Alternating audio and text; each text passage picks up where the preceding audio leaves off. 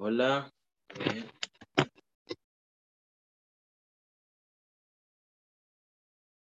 ¿Me ven? ¿Me escuchan? Bueno, vamos a buscar aquí.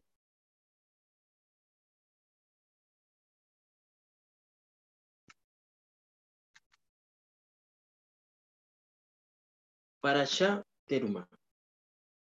Terumá es una palabra que significa ofrenda al sal. Y esta paracha es la decimonovena porción semanal de la Torah en el ciclo anual de la lectura de la Torah. En esta noche vamos a hablar de las instrucciones de Dios para hacer el tabernáculo y su mobiliario. Así que los invito antes de tener la lectura de la Torah que nos cubramos el rostro para una tefila. Bendito eres tu Señor, Dios nuestro, Rey del universo, que nos has preparado este hermoso Shabbat para conocer de ti y conocer lo que a través del tabernáculo nos acerca a ti. Un tabernáculo que fue creado para que tú moraras en medio de tu pueblo. agradecemos por toda tu amor y misericordia de que aún sigues teniendo el mismo deseo de morar en medio de nosotros.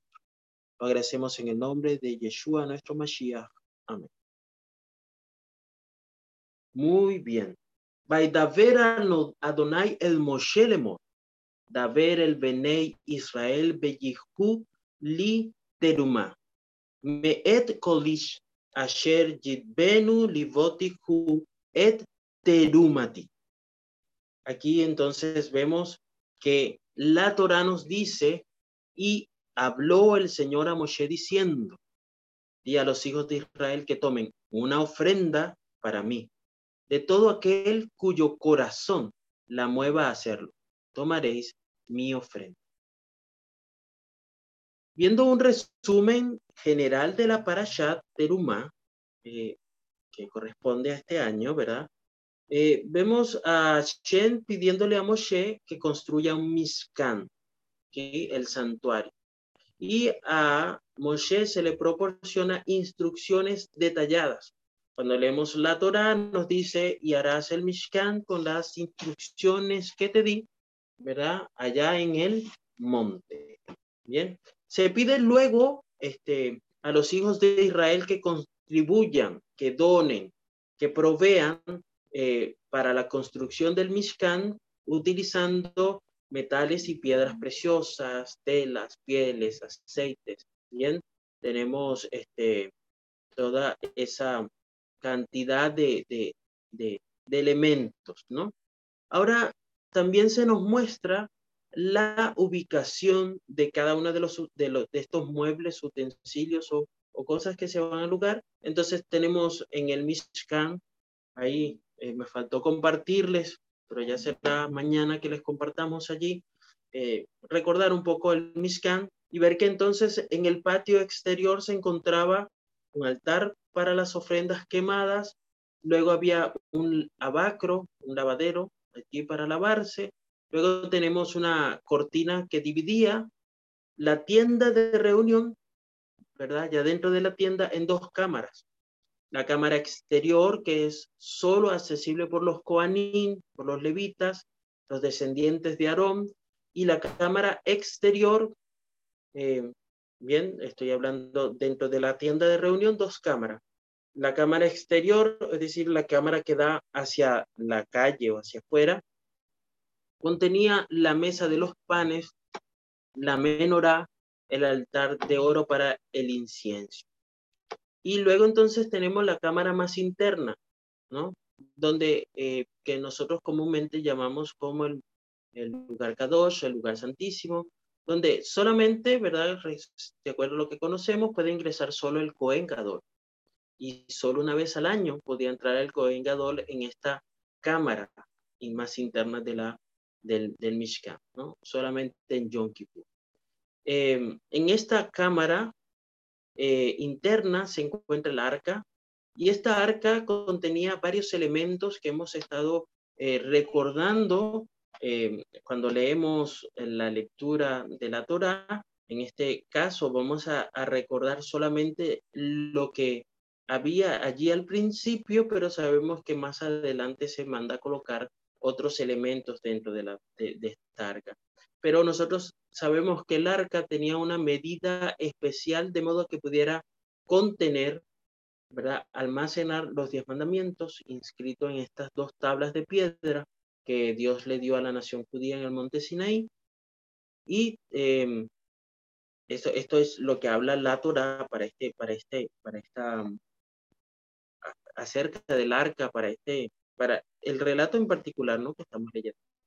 También vemos que se habla de todos los utensilios, vasijas, así como la descripción de cada detalle de la construcción del Mishkan. Eh, esta semana estábamos leyendo allí, eh, mientras este, Mm, estudiábamos acerca de esto y veíamos un poco el, el, informe ¿no? que, que, fue escrito hace unos cuantos años este, por el pastor Elofer. Eh, encontramos varias cosas interesantes que queremos compartir con ustedes hoy. Eh, hay un rabino, creo que este rabino ya murió el año pasado, el rabino Jonathan Sachs. Eh, él dijo en una cierta oportunidad, la Torá describe dos actos de creación. La creación del universo por parte de Dios y luego describe en, la Torá eh, la creación por parte de los israelitas del Mikdash o el Mishkan, ¿no? Eh, este santuario que nosotros conocemos que viajó con ellos en el desierto, que fue un prototipo del templo de Jerusalén. Y eh, aquí varios varios han estudiado y concordado eh, en, este, en este tema de que hay una conexión entre estas dos creaciones que se encuentran en la Torah, que no es casual, ¿no?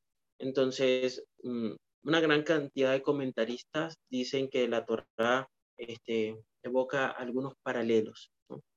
Entonces, vemos cómo el último, la última creación, la creación del templo, evoca o refleja al primero, ¿no?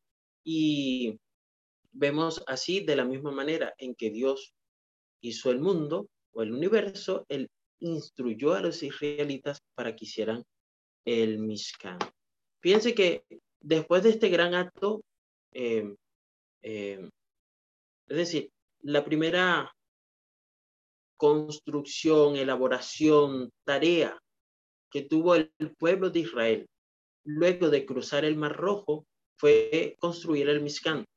Antes de eso, entre, eh, después de cruzar el rojo, y hasta ese momento no se le había pedido al pueblo de Israel que tuviera que hacer nada en particular para, eh, como en este caso, ¿no?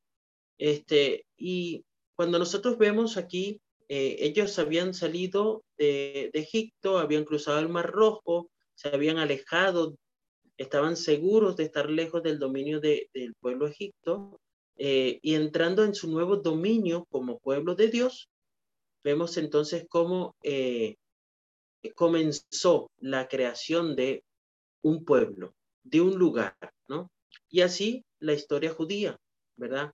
Así como comenzó el universo, también la historia del pueblo judío comienza con un acto de creación. Ahí les voy a comentar algunos textos. Tal vez al principio no parezcan eh, ser tan, que concuerden tanto, ¿no? Pero este, haciendo un estudio más profundo van a encontrar que tienen cierto paralelo y bastante interesante este que les comento. En el principio, Dios hizo el cielo. Bien, este, y en la creación de este pueblo de Israel comienza pidiéndole al pueblo de Israel que hagan un santuario. Cuando nosotros hablamos de cielo, ¿a qué te refieres con el cielo? ¿No? Cuando nosotros hablamos ahorita y pensamos, en, bueno, en el cielo, ¿quién está? ¿No? Eh, ¿Quién habita allí? Y ahora vemos entonces al pueblo de Israel creando un santuario. Luego, eh, Dios hace las dos grandes lumbreras. Y luego Dios hace, harán un arca. ¿Y qué había en el arca? Que hay lo que hay dentro del arca que te permite a ti ser eh, dos grandes lumbreras que encuentras tú allí de paralelo, ¿no? Luego Dios hizo las bestias de la tierra. Y entonces allí em, se mandó a colocar en medio del, del Mishkan una mesa, la mesa de la proposición de los panes sin levadura. Luego vio Dios que todo lo que había hecho, ¿verdad? Era bueno en gran manera. Y si leemos allí, cuando nosotros leemos qué sucedió en el capítulo, en Génesis, ¿no?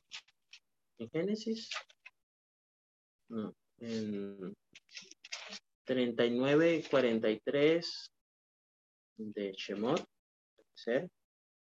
y Moisés vio toda la obra y comprobó que la habían hecho como el Señor había mandado. ¿Y saben qué dijo aquí este Moshe?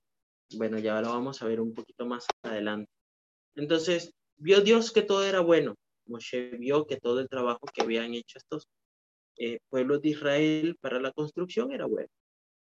Fueron entonces completados, ¿verdad?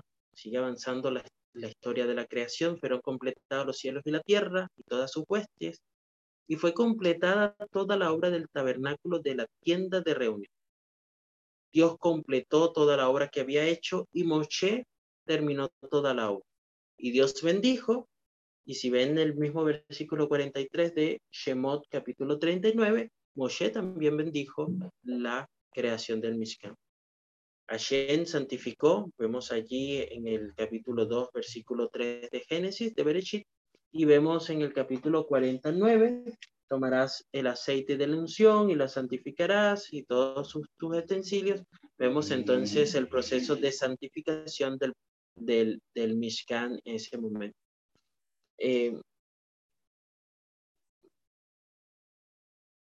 acá cuando, cuando nosotros hablamos, reconocemos, ¿verdad?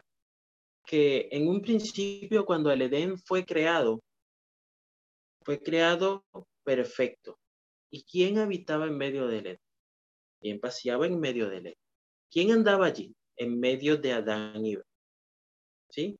Y este Mishkan ha sido creado para que Hashem habite en medio de su pueblo, para que esté por allí donde ellos están, para que pueda tener esa, esa presencia.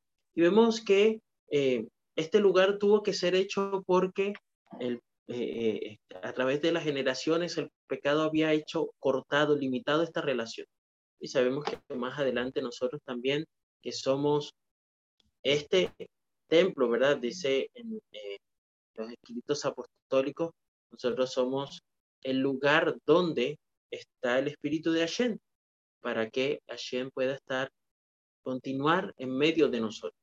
Ahora esto es bien interesante, porque en este proceso en el cual eh, nosotros creemos que Hashem tiene un lugar especial en nuestra vida, en nuestro cuerpo, ¿verdad? Como templos y como sacerdotes, ¿verdad? De ese templo, mm, tiene que haber pasado por un proceso de creación. Sin duda, ¿no? Y creo que eso es algo que nosotros podemos tener para pensar eh, eh, bastante durante esta semana. Fíjense que una de las cosas interesantes que encontramos aquí fue la manera en que comenzó a ser construido este, este Mishkan, ¿no? Y comenzó a través de una donación, la teruma, que Israel tiene que ofrecer para construir el santuario. No debe entregarse directamente a Shen, sino a la comunidad para los propósitos de Dios. El objetivo divino fue ordenado no para los donantes individuales, sino para la comunidad como un todo. La palabra hebrea proviene de una, de, una raíz que dice, se llama rom, que significa ser exaltado. Por eso es terumá, es ofrenda alzada. Ahora, vayan hilando, este, vayan conectando, vayan pensando allí, si tú tienes que construir, si el, el santuario sobre el cual está tu cuerpo, ¿verdad? Allí como templo, debió haber comenzado entonces con una donación, una donación que no era directamente para Dios, sino para la comunidad, para cumplir los propósitos de Dios, para permitir que Dios pueda habitar en medio de su pueblo. ¿Has donado algo? ¿Has hecho algo tú allí para que esto, este, este, eh, esta construcción que llevó a tu vida? ¿Cuántos eran los pasos? Creo que eran eh, dos, tres, cuatro, cinco, seis, siete y ocho. ¿Sí? Estas ocho pasos de para que qué buen trabajo, todo quedó que yo había establecido de, buscando ser sadik, ¿verdad? Buscando ser aquello que Dios espera de nosotros. Piense que la Torá en el capítulo 25, que es el texto que comienza con nuestra paracha, ¿verdad? 25, 8, ¿no? Entonces, eh, aquí está la palabra Mikdash, que viene del Kadash o de Kadosh, ¿no? Ese eh, eh, significa consagrado. Bien, entonces está, me harás un mikdash, me harás un lugar consagrado, ¿verdad? Y cuando nosotros leemos, eh, por supuesto estamos leyendo solamente en español, pero cuando hablamos del Mishkan, que viene de la palabra Shakhan,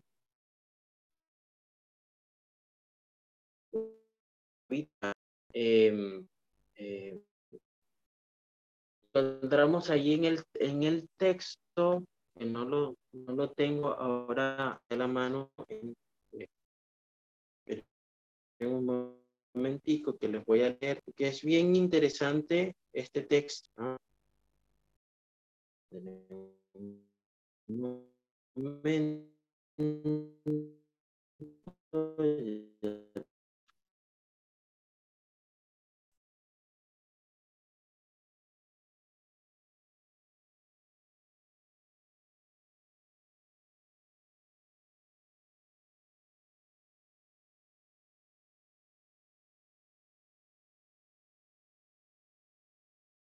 Texto.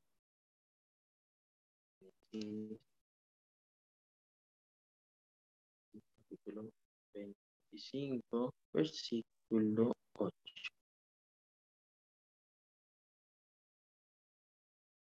Dice,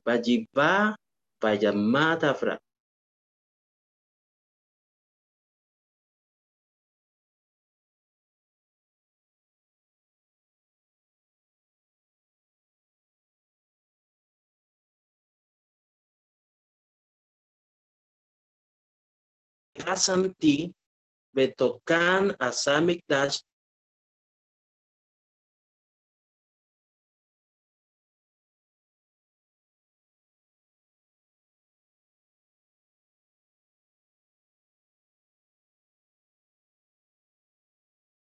vuelvo a leer, Beazuli Mikdash, ¿sí? Entonces ellos me harán un santuario. Behasanti, para que yo pueda habitar Betocan en, en medio de ellos. Entonces, la palabra Mikdash, ¿verdad? Significa, me harán un lugar santo, un lugar consagrado, un lugar separado para mí. Bien. Y luego viene eh, la palabra Bejasanti, ¿no? contiene la palabra Mishkan, ¿no? Bien, Bejasanti Betocan. Bien, para que entonces em, eh, pueda habitar en medio de ellos un santuario consagrado, apartado solo para mí. Eso es lo que significa toda esta palabra. Pero Mishkan, ¿verdad? Que está allí dentro de esa palabra Beshasanti, que significa en medio de ellos, morar en medio de ellos, viene de la raíz de una palabra que nosotros conocemos bien, que es Shekinah. ¿Sí?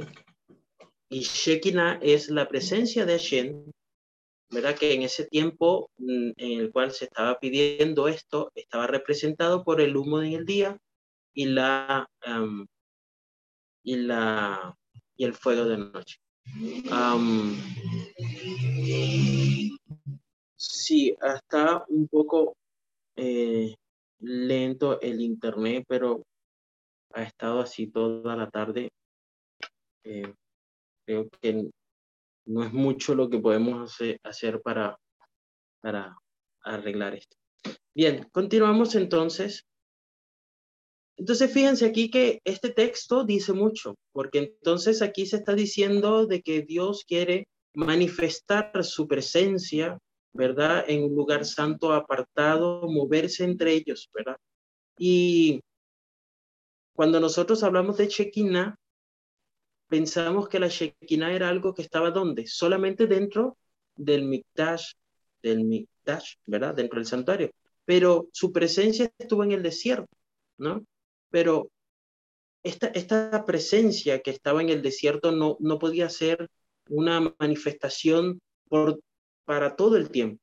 Bien, tenía que ser algo en lo cual él, pudiera estar mucho más cerca de ellos.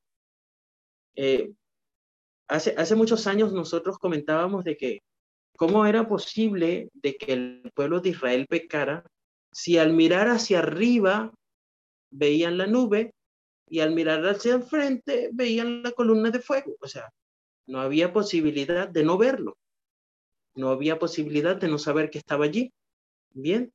Ahora, cuando nosotros vemos que está siendo construido el, el, el, el Mishkan, iba a ser parte del día, de, del día a día del pueblo de Israel. Así que en algún momento, ¿verdad? Tal vez pudieran olvidarse, eh, ponerse en sus tareas diarias, o qué sé yo, pero siempre tendrían que poder tener la oportunidad de pasar y ver de frente el lugar de la morada de Dios. Bien, pero cuando nosotros vemos aquí, estos son dos, dos polos, dos lugares del pacto que Dios ha hecho con su pueblo. Primero, Dios prometió estar cerca de ellos para proteger, para guardar. Y el segundo es santificarlo. Y nosotros sabemos que lo santificó a través del Mashiach, ¿verdad? Que está simbolizado por el ministerio, la construcción y el mobiliario del santuario. Porque cuando nosotros leemos para qué es la finalidad del, santuario, nosotros vemos que es una sombra, es una manera didáctica de que nosotros podemos entender el proceso completo de restauración, de, eh, de, redención, ¿verdad? A través del Mashiach. Migdash, el Migdash en este texto de, de Shemot 25.8 expresa, expresa esa totalidad de la tarea que nosotros debemos cumplir hacia Dios. Porque nosotros debemos realizar ministerios en este Midash para la purificación de Israel. ¿Para qué era el santuario? Para que Dios este, pudiera estar en, en medio de ellos, en un lugar santo. Pero ¿cuál era la función que se hacía en medio del santuario? ¿Cuál era la función principal? Purificar a Israel llegar un momento en el cual llegaba Yom Kippur y ¿qué sucedía en Yom Kippur? Todos eran sido aceptos, habían sido aceptados, salvos, habían sido limpiados, habían sido purificados. Entonces, nosotros debemos cumplir la misma misión que cumplía el sacerdote, realizar el ministerio que se hacía allí en el Mitash, como también, ¿verdad? Esta parte de la restauración. Em,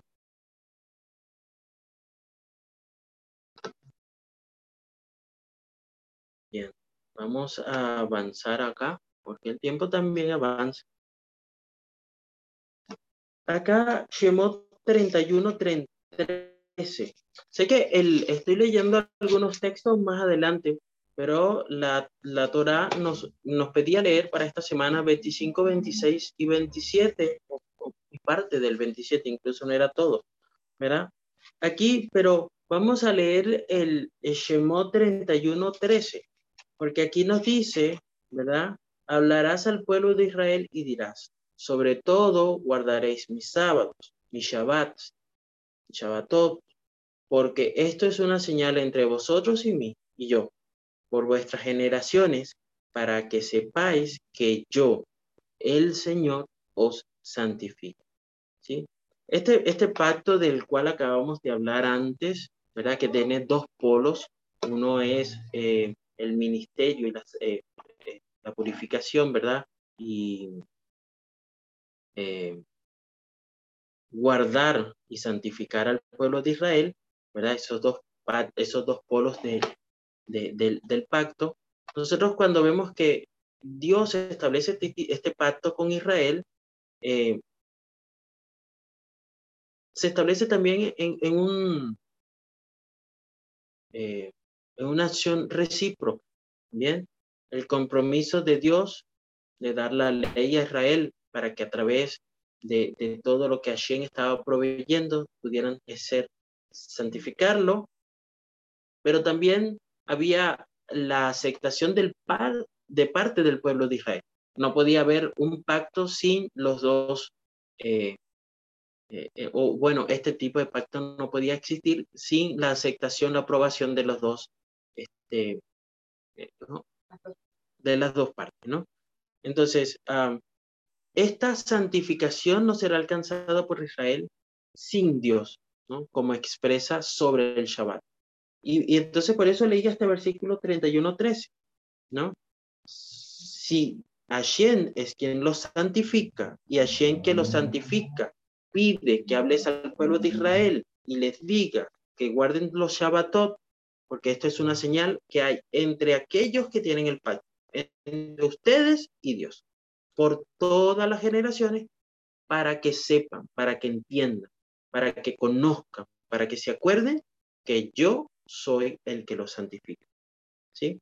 Es Hashem el que santifica a su pueblo. ¿sí? La única tarea de, del pueblo de Israel. Ha de ser aceptar la Torah. Mira que el capítulo, el versículo 10 de, del libro de Shemó en el capítulo 25 es un texto un poco largo, pero la primera parte dice, Beazú, Arom, Ase, Sitín, Amatallín, ¿verdad? Comienza diciendo, y ellos harán un arca de madera de acacia, ¿sí? La, hay algo interesante acá, por eso comenzaba haciendo ciertas reflexiones al principio, y es que el orden en que se edificó el santuario y la obra de la morada comienza con el amoblamiento, es decir, comienza con lo esencial, es decir, los muebles, los kilín, el arón, el chulhan, la menorá, el mixbeach, eh, constituyen el mishkan. Sin ninguno de estos elementos, el mishkan pudiera haber tenido todo lo que Hashem necesitaba para estar allí y santificar al pueblo. Bien.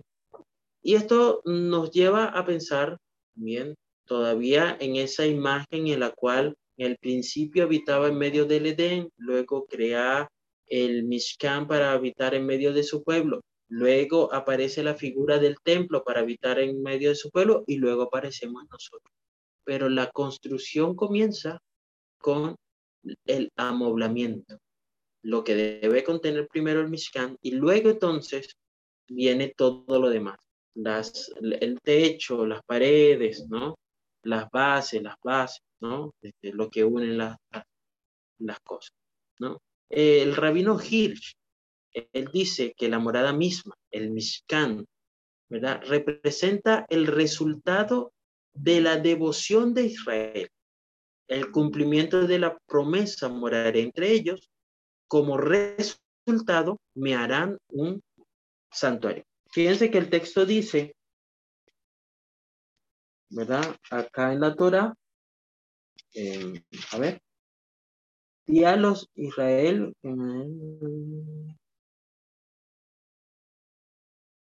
acá, el versículo 25.8, y me harán un santuario y habitaré entre ellos.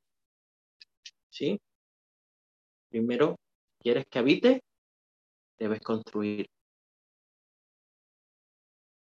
Cerrando allí. ¿Has construido para que Él habite? ¿Has comenzado por los utensilios, por el amoblamiento, que es lo importante? Y luego entonces haces todo lo demás. Es una buena pregunta para que nosotros podamos hablar. Hay otras partes que tal vez a lo mejor Mayuri pueda tocar mañana de otros muebles. Bien, este, aquí respecto a lo que existe dentro del Mishkan. Pero podemos terminar con el Aarón o el arca. La Torá dice ahí en el capítulo 25, 10 y 11. Harán un arca de madera de acacia, su longitud será de dos codos y medio, su anchura de codo y medio, su altura de codo y medio. La recubrirás de oro puro, la recubrirás por dentro y por fuera y le harás una moldura de oro alrededor. La orden que da Shen para hacer el arca usa el mismo patrón gramatical de la realización del santuario. ¿Sí? Voy a leer el capítulo, el versículo 10 del versículo 25 y voy a leer el versículo 8, que es donde habla mm, del santuario. Sí, el versículo, bueno, lo voy a, leer al revés más bien. Voy a leer el, el 25.8 y luego su pueblo. Bien. Beazú li mikdash besajanti betokan. Beazú, ¿sí? Esa es la palabra, harán. Bien. Ah, me harán un santuario, ¿ok? Y yo habitaré en medio de ellos. Ahora, el versículo 10 comienza de igual manera. Beazú, Aarón, no, no Aarón, el, el hermano de, Moshe, Aarón, el Aarón, el arca, ¿sí? Aarón hace sitín, armatayin, beajesi, erekov, beamá, rejevó, beamá, comató. La expresión está, beazú, ¿no? Beazú, este, harán un santuario y un arca, es decir, el arca y el santuario también son responsabilidad de quién? ¿Quién debe de crear el lugar donde se va a almacenar la ley de Hashem? ¿Quién va a crear el lugar en donde va a morar o va a habitar la presencia de Hashem? ¿Sí? Lo va a hacer la persona. ¿Sí? Hay, hay algunos textos así, ¿no? Como de un rabino que decía para absorber que, que el arón, este, este lugar, ¿no? Este, este mueble, era para absorber la semilla de la vida. ¿no? Hará es una, una palabra en hebreo, ¿no? Es, es también eh, eh, las, la raíz de la Torah. Entonces, Mm, resumiendo porque está medio complicado el, concepto, es Aarón, el Aarón es un recipiente que recibe algo para ser guardado allí permanentemente. Bien, es como algunos eh, traductores le ponen un ataúd o un cofre, ¿no? donde se recibe también donaciones, ¿verdad? Monetarias para el santuario, ¿sí? Bien, esa tipo alcancía, ¿no? Que pero cuando nosotros hablamos del arca, el arca recibe la Torah para guardarla en custodia para Israel. O es decir, más bien, con el arca, con el arca, con las leyes, con el arca, con eh, la vara de Aarón, con el arca, con el maná, todo lo que está dentro del arca, Israel ¿Ah? Con las tablas de la ley, El rollo de la Torah ese me faltaba, este, que Moshe escribió allí, ¿verdad? Con esta arca, Israel acepta la Torah para guardarla, ¿sí? ¿Se, ¿Se, entendió? Israel crea un arca y con esta arca Israel está listo, dispuesto, está habilitado para poder aceptar la Torah. Tiene que ser un lugar especial. El arca tenía las medidas determinadas específicas que permitiera tener los diez mandamientos, estas dos tablas colocadas una al lado de la otra. Estas ocuparían, mm, mm, eran 12 palmas de largo y 6 palmas de ancho, junto con las cuales estaba la copia de la Torá, escrita por Moshe, el primer, eh, el primer Sefer Torah, Sefer Torah, ¿no? Sería interesante haber visto este, este, este, este manuscrito allí, ¿verdad? Y vemos allí en, en Devarim, ¿no? Que dice, tomad este libro de la ley y ponerlo al lado del arca del pacto nuestro. Bien. Entonces, el arca, la Torah, eh, aquella que está representada por las tablas del testimonio para todas las naciones, para todas las generaciones futuras. Esta Torah que es está guardada para que todos puedan ver cómo fue revelada la Torah en el Sinaí. ¿No? Vemos entonces que finalmente Dios contó desde un principio con personas que pudieran hacer esta tarea. Crear un lugar, almacenar, guardar, con la visión, con la función de revelar todo esto a cada una de las generaciones que luego de ellos pasaría. Pero cuando nosotros hablamos de guardar, de cuidar, de proteger, significa que también iban a haber personas que negarán, despreciarán la Torah. Y esto para ellos es para enseñarles, para advertirles a través de este testimonio en medio de la gente. ¿sí?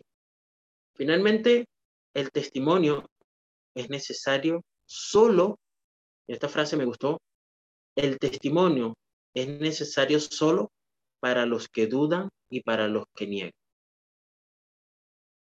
Para eso es el testimonio.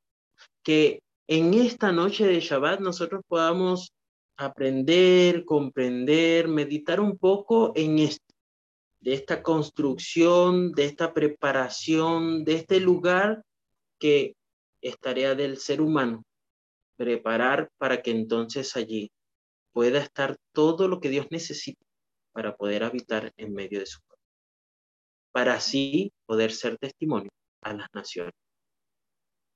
Mejor imposible. Que tengan un Shabbat Shalom, que Hashem les bendiga y les guarde en esta noche de Shabbat.